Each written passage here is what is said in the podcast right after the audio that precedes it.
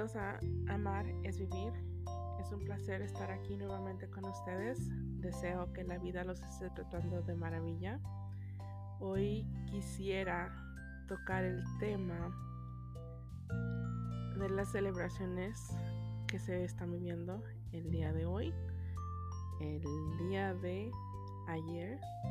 Este, pues bueno, el Halloween, como se celebra aquí en este país, en Estados Unidos, este, pues muchas personas no lo miran con buenos ojos. Pero creo que la vibración que tú le pongas a las cosas, a las situaciones, es lo que cuenta. Em, no me voy a enfocar tanto en este día, pero sé que pues algunas personas lo viven, lo disfrutan y qué bueno, o sea, el chiste es de que vivas tú cada momento, cada día, que sea lo que sea que, que celebres, lo celebres con ese gusto y lo disfrutes. Lo que piensan los demás pues ya es punto y aparte. Pero si quisiera tocar este, este no es, no es tema, sino más que nada quiero honrar a mis seres queridos que ya no están físicamente, pero están cerca de mí. Este. para mí, este día es normal porque yo a ellos los tomo en cuenta como si estuvieran aquí físicamente. Para mí no están del todo fuera de mí, o sea, ah, no están en lo físico, pero están en lo espiritual. Y sé que ellos están conmigo todo el tiempo. Cuando los necesito, este, se hacen presentes. Y cuando, cuando no los llamo, también sé que están presentes. O sea, muchas personas no creen en esto. Muchas personas creen que hablar de ellos es este que no los dejas descansar en paz y todo eso que se dice. Yo no lo miro de esa manera, pero eso no es lo que quiero hablar en este día.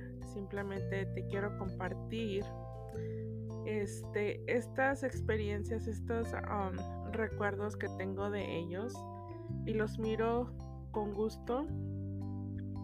Y para que no te, te quiero hacer esa invitación a que tú como escuchante, como, como persona, si tienes a un ser querido que ya no está en el plano físico, recuérdalo con los mejores vivencias que tú tienes de esa persona. Eh, si tienes alguna cosa que no, que tú crees que no le dijiste en vida, se lo puedes decir.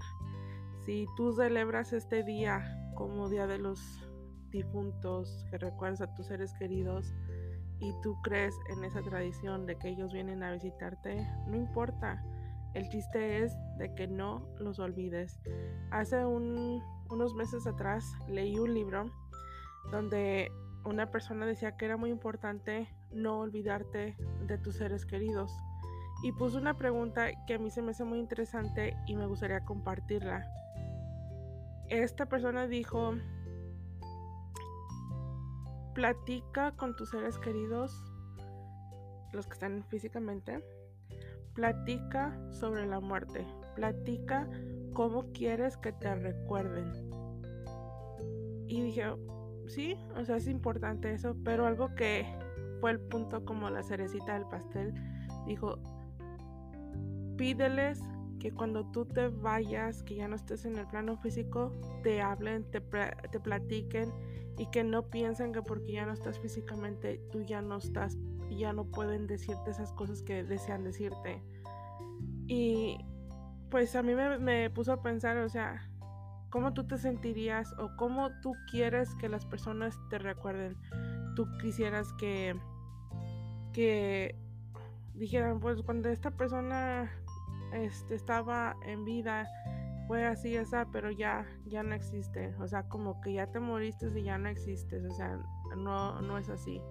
Simplemente recuérdalos a ellos como tú quisieras que te recuerden a ti.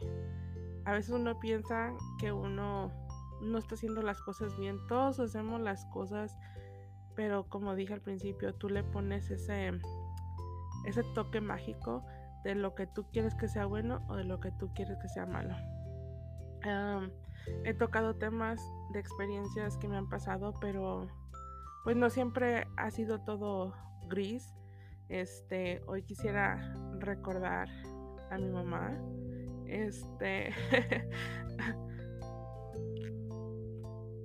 extraño hablar con ella. Esas pláticas que tenía con ella. Pero estaba escribiendo mi blog el día de ayer y estaba escribiendo estas, estas historias con ella. y es algo que me, me reía, a la vez lloraba, pero de gusto porque ella pues sufría la enfermedad del diabetes y tenía problemas de riñones, etcétera, etcétera. Y pues tenía prohibido comer ciertas comidas. Pero, por ejemplo, a veces me llamaba y me decía, ay, ¿qué vas a hacer de comer, ¿qué vas a hacer de comer hoy? Me decía, no, pues no, no sé, voy a preparar esto. Oh, es que se me antoja ese pozolito que tú hacías.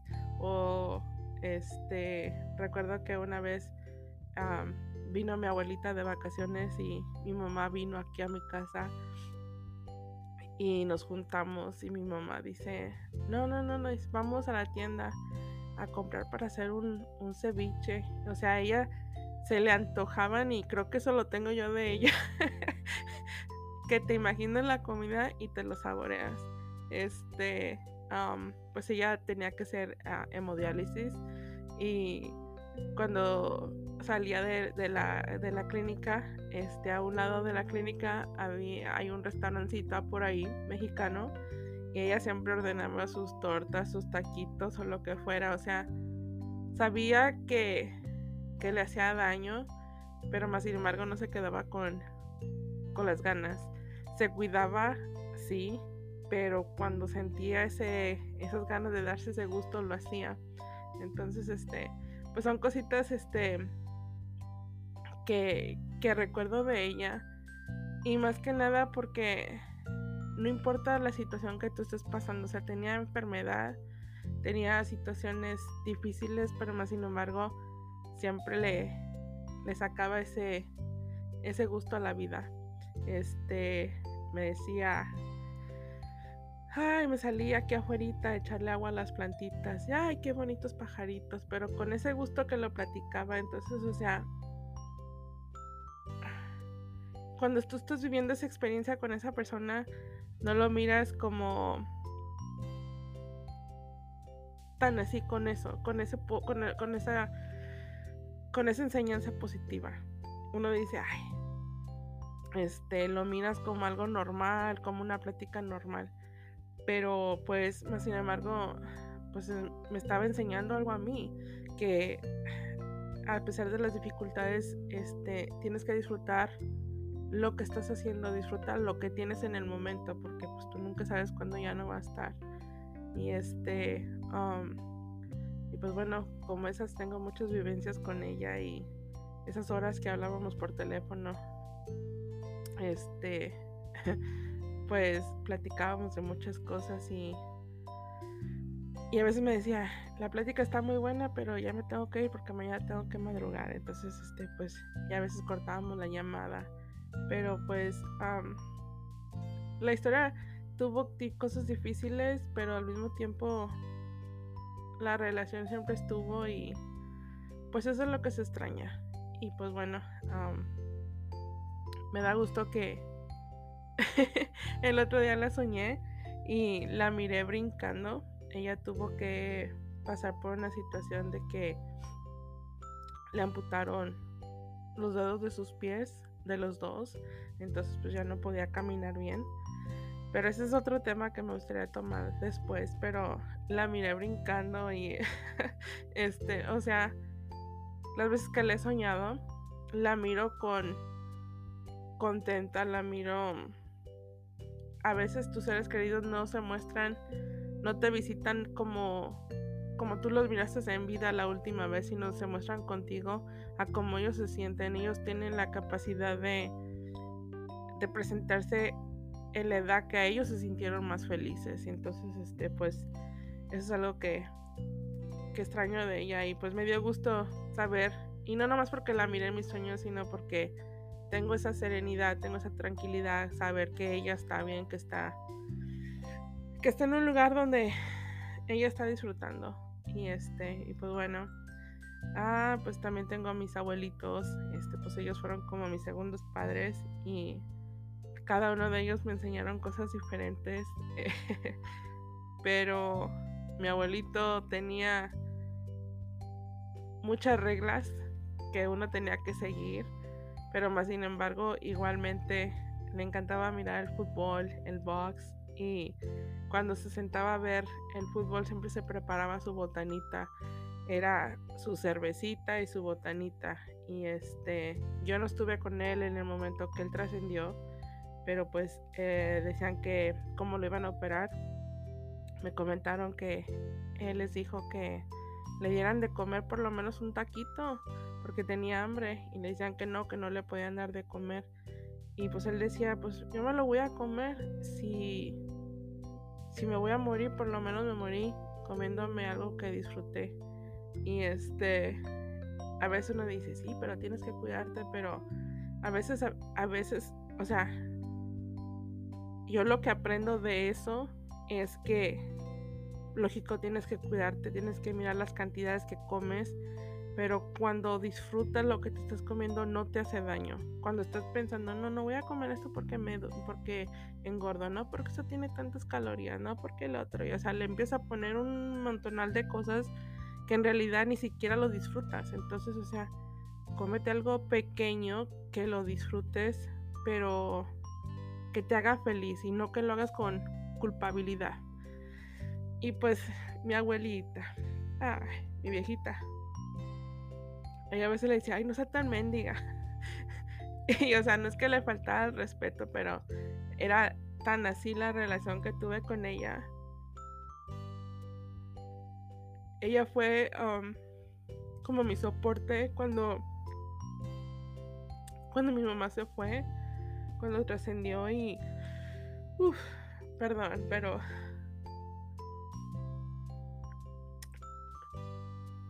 cuando ella ya se iba a ir, ella sabía que ya se iba a ir y me dijo, quería que me llamaras, tenía algo que contarte, le digo, ¿qué pasó? Y así como que me intrigó. y dices que soñé que me andaban siguiendo y dice, pero tu abuelito me dijo que no me preocupara. Y cuando me dijo eso dije, ay, ay, ay, ya sé quién era. y, um, y no sé, los últimos, el último mes ya no pude hablar tanto con ella. Pero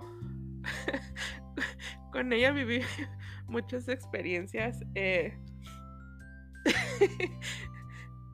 recuerdo que, que, en una ocasión mi marido le tiene miedo a las alturas y ella este, estaba aquí conmigo y le andaba pintando el cabello y escuchábamos a lo, a lo lejos que me gritaban, pero pues no sabía de dónde venía el grito, pero como tenía el radio prendido, pues no le puse mucha atención. Entonces, este, pues ya de repente escuché que ya me eh, escuché más el, grito y pues yo salí a ver qué pasó y pues era mi marido, se había subido al techo y le movieron la escalera y él gritando que le ayudaran y pues mi abuelita le daba una risa porque decía, ay, cómo te gritó, bien enojado, pero o sea, eran cosas tan simples, este, ella tenía un carisma para, para hablar. Este, las canciones que a veces cantaba, las historias como las contaba, o sea, de ella aprendí el amor a la cocina. Este, pues aprendí de cada uno de ellos, pero el ese amor por cuidar a la familia. Eh, ella me, me llevó a comprarme mi vestido para mi primera comunión. Y este, ella me, me, me, me peinó. y recuerdo que me habían comprado unos pollitos y pues se llegó el día de mi primera comunión y pues ya iba yo muy contenta con mi vestido y mi peinado y todo.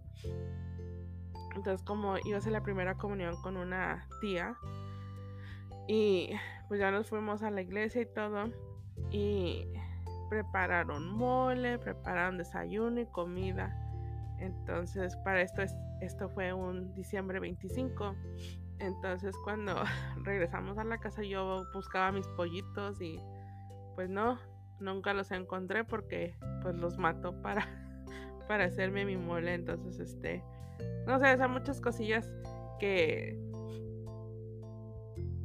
que recuerdo de ella, pero una en especial que le decías, te, era bien este, ¿cómo se puede decir esa palabra?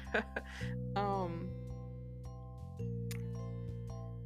le decías algo y, ay, abuelita, ¿por qué dijo eso? Y ella contestaba, ay, hija, si yo no soy así, pero hasta le hacía con el tonito de como, como que ella era inocente, pero no sé, o sea, tenía muchas cosas buenas y extraño muchas cosas esas habladas con ella. Los últimos, se puede decir, 10 años de mi, de, de mi vida, no, no de mi vida, pero antes de que ella trascendiera, este, fueron años muy conectada a ella y este, pues bueno, eso es lo que tengo de ella y pues mis otros seres queridos, mis abuelitos por parte de, más bien mis bisabuelitos, este, el domingo eh, estaba escuchando algo y de repente me viene se me viene el nombre de uno de mis tíos que trascendió, es primo de mi abuelita. Y dije, ah, hola tío, ¿cómo está? Pero así como me sacó de onda porque fue lo primero que se me vino a la mente. Dije, pues gracias por visitarme. Entonces, este, así como él, pues me ha acordado de, de varios de mis tíos. O sea, aunque eran tíos de mi mamá nos trataban a nosotros como si fuéramos sobrinos así directos. O sea, no digo que no éramos indirectos, pero o sea, había esa, ese, esa atención de ellos hacia uno. Y este, mis bisabuelitos. Por el lado de mi papá, pues no tuve mucho contacto con ellos, pero sí puedo decir que aunque con ellos no estuve en físicamente. Eh, tengo un recuerdo de mi, de mi abuelita que la, la fuimos a visitar. Yo miro la, la silueta de la persona, más no miro su cara, pero las, los he soñado y este, de repente yo no sabía quiénes eran. Y le pregunté a, una tía mía, le dije, eh, dije, oye, ¿tú recuerdas cómo era la mamá de mi papá? Y me dice, ay, pues era así y así. Y cuando me, di, me la describió, pues me di cuenta que era la señora que yo soñé.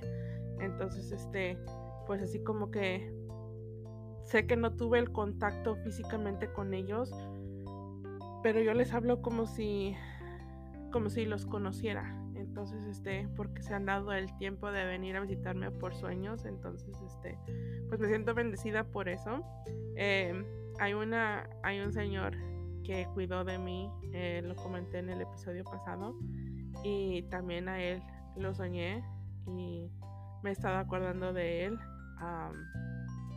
hace una semana soñé con su hijo y pues no sé, o sea, cuando lo recuerdo me, me da gusto. Antes, recuerdo cuando lo soñé, a mí me dio miedo porque lo miré que se me quedaba mirando y pues me, me asusté. Pero porque en esos momentos pues yo no, no sabía mucho de esto. Pero ya ahora que, que conozco pues este agradezco todas esas cosas que aunque no están físicamente pues existe todavía esa conexión y tengo un tío que falleció cuando yo estaba muy chiquita, tenía unos cuantos años y este también a él me tocó contactar con él no hace mucho y no fue, o sea, me dio gusto saludarlo, pero más que, nada, más que nada era para que yo diera un recado a una tía.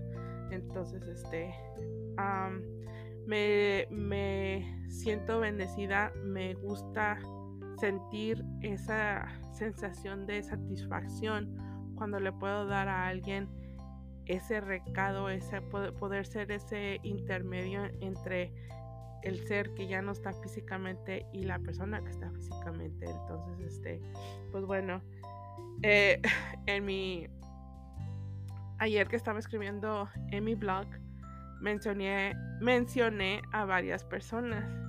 Y cuando le estaba platicando a mi esposo de lo que estaba escribiendo, se me ven a la mente, dije, ah, se me olvidaron tus abuelitos. Y pues porque han sido parte de mi vida también. Este, cuando dije se me olvidaron tus abuelitos, miré la cara de la abuelita, así como media seria. Y han habido veces que le digo a mi marido, le dices gracias a, tus a tu abuelita y, la miro riéndose como esas risas picaronas. Entonces, este, dije, ay, discúlpame, pero pues a ella, pues son americanos y este, pues a ellos les agradezco las atenciones que tuvieron porque esta señora desde que me conoció siempre me trató bien y tuve la oportunidad de compartir con ellos este ellos eran testigos de Jehová y me tocó compartir con ellos eh, lo que le llaman estudios bíblicos y nada más fueron unas cuantas ocasiones. Pero um, me di la oportunidad de, conocer parte de ellos y ellos se dieron, dieron se dieron ese tiempo para conocerme a mí también. Entonces este por eso estoy agradecida con ellos y, y pues no quiero dejar a, a ese señorón que me, que me encanta Elvis Presley. Eh, su música me encanta y su música ha sido como parte de mi este me ha ayudado en mi proceso de, sanación igualmente eh, una de las cosas que me, me gusta o sea, es su música pero más que nada em, lo que él fue como persona y me gusta conocer personas que aunque tienen dinero, que tienen fama, no se les olvida de dónde vienen. Y creo que ah, yo lo tomo como un ejemplo. Y mucha gente lo recuerda y a veces a mí me da coraje porque miro todo lo que hacen. Pero digo, no puedo criticar cómo lo recuerdan porque cada quien es diferente.